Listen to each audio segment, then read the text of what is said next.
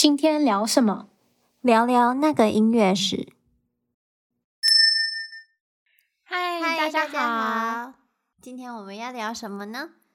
嗯，我们上个礼拜有提到说有预告了，今天要聊 John Cage 他的四分三十三秒，嗯，就那首没有声音的那首曲子。对，就是他的这首音乐作品，可能是音乐史上最异想天开的作品之一。嗯，那肯定是。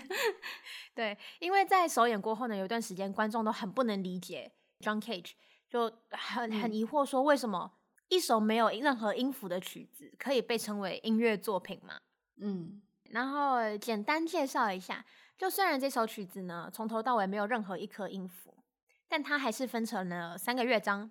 第一个乐章是三十三秒，第二个乐章是两分四十秒，第三个乐章是一分二十秒，然后加起来就总共四分三十三秒嘛。所以它曲子的名就是曲子的长度。嗯，那演奏的时候呢，钢琴家他会坐到钢琴前面。然后打开钢琴的琴盖，就是琴键的那个盖子。然后过了一段时间以后，再盖上那个琴盖，然后如此这般重复三次嘛，嗯、就显示就表示说每个乐章的开始跟结束。那这首曲子呢，他的创作动机其实有几种说法。就最流行的说法呢，是 John Cage 他在一九五一年的时候，他去拜访了哈佛大学的一个吸波暗室，就是消声室。那是什么？简单来说，就是能吸收任何声音波长，甚至是电磁波的房间。那这种房间呢，它的地板啊、墙壁啊、天花板，通常都铺满了隔音的材质，所以外界的声音也透不进来，就模拟一个完全安静的环境。这样，John Cage 他他在哈佛大学这个消声室待了一段时间以后呢，他说他听到了高与低的两种声音。高的声音频率呢，是他的神经系统在运作；低的频率呢，是他的血液循环系统。他是他是这这就是这是真的听得到，还是他自己 幻想出来的？我觉得神经系统可能是他在 他在他在扯的，可是嗯，血液循环系统，因为就是那个心跳嘛，我觉得因为、哦、心跳是听得到的，嗯嗯嗯，在消声室，它是真的完全。非常安静的一个环境，其实我觉得那个耳朵会蛮不舒服的，因为完全没有任何的回音，没有其他的声音。你就算发出任何声音，它你那个声音很快就被旁边的那种呃吸音棉啊，或者是什么消音棉，马上就吸收掉了。所以那个环境是真的很安静。你如果不说话的时候，我觉得应该是可以听到心跳声的。嗯，因为有的时候。就是如果你戴耳塞或者是把耳朵捂起来的话，其实过一段时间就可以听到自己的心跳声。所以如果真的那么安静的话，应该是可以。对啊。那 John Cage 他去拜访哈佛大学的那个消声室，就是为了要体验绝对的安静嘛。可是他却还是听到了声音，嗯、所以呢、嗯、，John Cage 他就认为说不可能会有绝对的安静。他甚至说了，嗯、直到死亡，声音也会一直持续。感觉他很需要安静，就是渴望安静。嗯，也不是，这其实这个我们晚一点会再会会再会会再提到。可是他其实很早之前就有了创作一首没有音符的曲子的这个概念，这个想法。所以我觉得他去，嗯，呃哈佛大学的那个肖声室，他可能是想说，他想要知道什么到底什么才是安静。就是 silence，uh, 到底什么才是安静嘛？嗯、没有声音。嗯，那第二种说法呢，就是 John Cage，他是受到他的艺术家好朋友 Robert Rauschenberg 的影响。就在一九五一年，嗯、就是他创作四分三十三秒的同一年，Robert Rauschenberg 他创作了一件作品呢，叫做 White Painting，就是白色的画。嗯、那嗯，这幅画呢，就是他用白色的颜料。在白色的画布上创作，嗯嗯，那呃，Robert Rauschenberg 他曾经用时钟来比喻过这个作品。他说呢，如果有人能观察到作品表面细微的变化，那他就能知道创作的时间和当时的天气变化。我觉得听起来非常的艺术家 会讲的话。对，就是非常的感觉很玄学这样子。可是其实，对啊，他其实他想要表达的也是说，就是一片空，就算是一片空白，它也是有细微的变化，只是你要懂得去观察，你要懂得去欣赏。嗯，对，嗯，对。然后第三种可能呢，就是说这只是一种猜测啦。在一九四零五零年代的时候啊，嗯、美国校园里面常常会放置那种自动唱片点唱机，你知道，就是同硬并进去，然后你可以选择说你要播哪一张唱片。嗯，通常就是在比较老的电影，就是那种校园旁边的酒吧什么，好像会出现。对对对对，就是那种复古餐厅，它就旁边放一台嘛。嗯嗯嗯嗯，对对。那那时候呢，有时候学生就会恶作剧，就把空白的唱片放进点唱机里面，所以有人可能就会点到没有声音的音乐。哦，对。然后 John Cage 那时候他是在嗯、呃、纽约的一些校园里面有教课啊什么的。所以他可能有遇过这样的事情，嗯，哎，可是呢，呃，John Cage 他早在一九四七四八年的时候就提到过要写一首安静的曲子，就我刚刚有说到嘛，嗯，就是他在 Fasser College 教课的时候呢，他就有提到说，我想要写一首安静的曲子卖给 Muzak Co，就是一个音乐公司，那这首曲子呢，嗯，大概会是三分钟或四分半左右。因为这个长度正好是那些贯通音乐，就 canned music 平均的长度，嗯嗯、而且这首曲子的那个名字呢，要叫做《安静的祈祷》。我先解释一下罐头音乐，嗯、因为在美国大概一九四零五零年代的时候，他们很流行在电梯里面放音乐嘛，就是在公车上放音乐嘛，嗯、然后这种音乐通常就是短短的三分钟、四分半。嗯，对，然后这些音乐其实并不是什么，就有点像是。流行音乐，可是没有歌词。嗯，现在也是很多罐头音乐，就是有一些比较，就是那种你知道那种网红音乐、网红歌单。嗯，那个比较不算是罐头音乐，那个算是背景音乐。哦，罐头音乐真的就是短短的，你可能就走在路上，嗯，然后经过一家，就是经过一个公车站，然后你就听到哦，就一小段音乐这样子。嗯，对对，嗯，嗯，对，所以呢，呃。我觉得正是因为 John Cage 说了这句话，才会有人将四分三十三秒跟点唱机恶作剧这件事情联想在一起。因为可能是 John Cage 他受不了整天都有人在点曲子，都有人在放曲子嘛，嗯、所以决定写一首空白的曲子卖给唱片公司，所以他可以享受片刻的安静。我觉得他这句话很神奇，他说写一首安静的曲子，可是感觉这首曲子不需要写，你知道吗？这个就是重点了。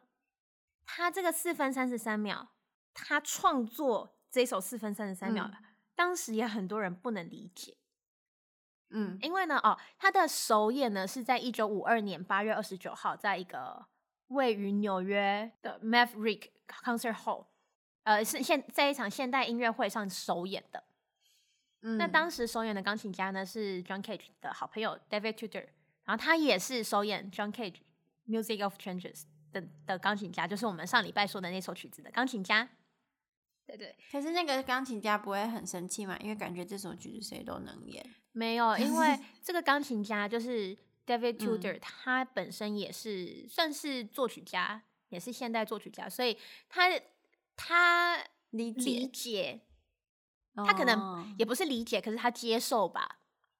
对。嗯那首演当时呢，观众们对这首没有声音的曲子就非常的不满嘛，就认为说这是个恶作剧。然后、嗯、那个 John Cage 他事后就说到，大家都搞错重点了，根本没有所谓的安静，只是他们不知道怎么去听而已。哦、嗯，当时呢，艺术发展的趋势是偏向注重过程而非结果，所以四分三十三秒真是一个非常非常好的例子，就是。你刚刚说的四分三十三秒安静需要被创作吗？嗯、就正常来说，我们应该随时都有安静的环境嘛。嗯、可是呢、嗯、，John Cage 他这首四分三十三秒呢，他创作的部分是他限制了时间，就是长度嘛，四分三十三秒和空间，就是演奏的地点。而在这个时空内发生的一切呢，嗯、都是表演的一部分。所以他还是创作了这首曲子啊，他给出了时间跟地点。哦，对，那就是在在呃，在这个空间里面发生时空时空哦，就时间跟空间，就是非常，它是一个有框、有一个范围限制的曲子。嗯、那发生的一切都是表演的一部分嘛，任何的声响啊，你注意到的细节，就例如说你前方观众的衣领没有翻好，或者是隔壁观众好像有点感冒，就一直在咳嗽。甚至是远方传来的窃窃私语，或者是钢琴家盖上琴盖再打开的声音，这些都是你在听到这首曲子感受到的经历。而这些经历呢，是不可复制的，因为下一场表演就算是同一个音乐厅、同一个钢琴家，也不可能是同一批观众了。所以这些经历就是那首曲子本身。对。那还有另外一个说法是说，一定要有音高的声音才可以算是音乐吗？嗯嗯，因为我们生活当中时刻都会有车子经过啊，有鸟叫啊，可能那个隔壁那个邻居吵架，这些东西你平常你根本不会去注意。可是 John Cage 他就把就把你拉进一个时间跟空间里面，然后放大你的感官，嗯，你就会因为你坐在那边，你就会开始去观察周围嘛，你就不会有可能也会有人坐在那边发呆啦。可是，如果你去一场音乐会的话，你应该就会想要听到什么，所以你就会开始听到，哎、欸，哦，那个隔壁有人在窃窃私语说，哦，现在在发生什么事？现在这个是正在持续吗？我们应该鼓掌吗？嗯、或者是隔壁就开始，你知道音乐会很多人都会咳嗽，嗯、对，就是音乐会大家就开始咳嗽，音乐一停大家就开始咳嗽。对，对啊，就是这些东西你平常根本不会去在意的，可是你就会开始，因为没有其他的声音去听了，你就会开始注意到这一些发生在你周遭的声声音。我觉得这个想法很新，就是这整个曲子的创作方法。可是如果我是当时的观众，付了钱去听，我一定会很愤怒。是没有错，因为这个是需要一个接受的过程嘛。对，而且这个曲子就是他的想法很新，但是就会变成说，他就是在挑战观众对于音乐的理解跟定义，因为从小学的就是音乐是有音高，然后有节奏、有旋律的，叫做音乐嘛。对啊，可是其实呢，真的重点真的不是在声音上面，就是由 John Cage 他开始的这个实验音乐派，这个这个乐派。嗯一再强调的呢，就是这个过程，嗯，因为。他们要将作曲家从就是至高无上啊、不可违逆的那种地位中解放出来，嗯，所以他们只是提供了画布，就是时间跟空间，可是把画笔交给观众，嗯，让他们共同创作这个表演，嗯，对，所以有没有音高，这个真的也不是重点，重点真的就是这段时间你经历的一切。嗯这是你人生中四分三十三秒不可复制，嗯，也不会再有任何一模一样的经历。你就是独一无二的这四分三十三秒，你经历的一切，就是就是这个特殊的经验，就是会成为你人生中的一部分吧。我觉得就是这首曲子四分三十三秒，可能就是它的曲子本身可能没有。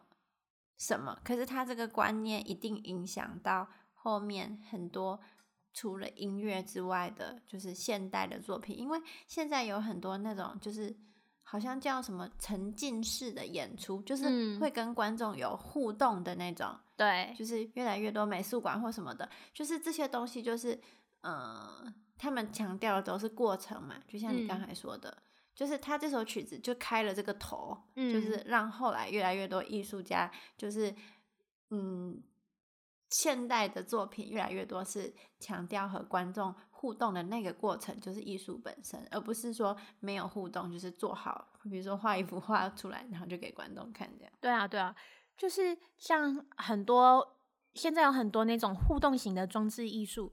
这些东西其实也是在同一个时期，嗯嗯嗯，就是大概一九四五年之后吧，就开始有的概念，嗯，就是大家开始会注重在跟观众有互动，而不是说观众他只是一个被动的接收者。嗯，对啊，然后音乐也是，嗯，虽然大部分的音乐观众没办法直接的参与，如果是有乐器的啦，不能直接的参与到表演的过程，可是，嗯、呃，作曲家他们就会开始留白。像 John Cage 刚刚那个是真的是过于空白了，可是呢，有另外一个音乐家，呃，作曲家叫做 La Monte Young，他呢，嗯，有一首曲子，非常的也是我觉得蛮这个想法也是挺好的，嗯，他的这首曲子呢很简单，只有两颗音符，它是一个音程，降 B 跟 F，就一个一个一个四度的音程而已。嗯嗯嗯，然后呢，它就是下面就有一句话写说，Hold it for a long time，就是说你要你要就是弹这个音程，然后持续很长的一段时间。然后他没有说在什么乐器上弹，嗯、也没有说很长的时间是多长，就就就就是让大家自己决定。对，就是让演奏家决定。然后呢，嗯、我看过他有一个呃有一个表演是，那个人是在那个手风琴上面，你知道手风琴它声音可以一直持续，嗯，然后那个表演呢，它总共持续了两个多小时。天啊！那这两个多小时，其实呢，那个表演，我觉得虽然只是两颗音嘛，就从头到尾都是那两颗音一直持续，你觉得好像哦就是这样子，你要听什么？可是你知道音声音是会有泛音的，就是它会共鸣到其他的声音，所以你听得到有时候会有泛音出现。哦，就是除了你实际的音高之外，它在那个之上或之下会有泛音。泛音有点怎么讲？就是共鸣啦。它会产，它会跟其他的可能弦啊，或者是其他的你周遭的物品会产生共鸣。因为像我们有的时候，尤其弦乐拉琴。你就会刚好你那个那个那个频率刚好有对到的时候，你就会听到旁边的金属或者是旁边的什么东西，它就会有共鸣的声音嘛。嗯，对啊，所以虽然是同样的两颗音，可是而且可那些共鸣它不是持续的，它是是若有是若有似无。所以你在听这首曲子的时候，如果你真的很认真的话，你是听得到那些共鸣的。然后就是。就是哦，有时候有，有时候没有。诶，那个音高变了，它共鸣的物品变了，这种东西就是非常的细微，就像刚刚那个那幅 white painting 一样，嗯，就是非常细微的变化。可是这种变化，它也不是说每一次都会一样，它可能不同的乐器、不同的长度，就是你曲子持续不同的长度，然后在不同的空间都会产生不一样的共鸣嘛，你会有不一样的体悟。可是你这次听觉得哦、嗯，感觉很像，我不知道为什么我会想到，可是我感感觉很像看极光，你知道吗？就是可遇不可求。嗯、对，有一点像是那样子。对啊，因为像看极光，它也是，就是只有这一个这一段时间你看到的东西，会是一辈子你只看过一次嘛？嗯，对啊，就是过了就没有了，过了就只存在你的记忆当中。嗯，你没办法去跟别人讲说，哦，当时是怎样的，因为你没办法描述，那别人也没办法理解，因为他们就不在那个时空。而且据说，就是，嗯，就像极光一样，就是你用相机或摄影机拍下来的，嗯，跟肉眼看到是完全不一样。对，所以你只有亲自人去那里了，你真的感受过一次那个东西，才是才是真的你的。对啊，因为这个经验还包括了你当时的感受，感受这种东西你就没办法跟别人分享啦。你可以说哦，我当时觉得很快乐，嗯、可是你的快乐到底是什么快乐？嗯，是那种极度兴奋的快乐，还是觉得哦好满足的快乐？还是就是这种快乐，每个人的理解也都不一样。而且就算这个录音被录下来了，跟当场听的还是不一样，嗯、因为。就是时间不是同一个时间，空间也不是同一个空间。对，所以呢，四分三十三秒呢，大家觉得哦，就是空白的一首曲子，好像很有噱头。它其实背后的这个道理蛮深奥的。对，对啊。所以如果大家有机会体验到四分三十三秒的话，我觉得不要放空啦，多观察一下周围，或者是你也可以思考思考人生。对 对，就是它并不只是，并不只是一个噱头而已，它是有意义存在的。嗯，对啊。那这礼拜呢，我们就是聊了一下这首空白的曲子。那我们就下礼拜见啦！好，拜拜。拜拜。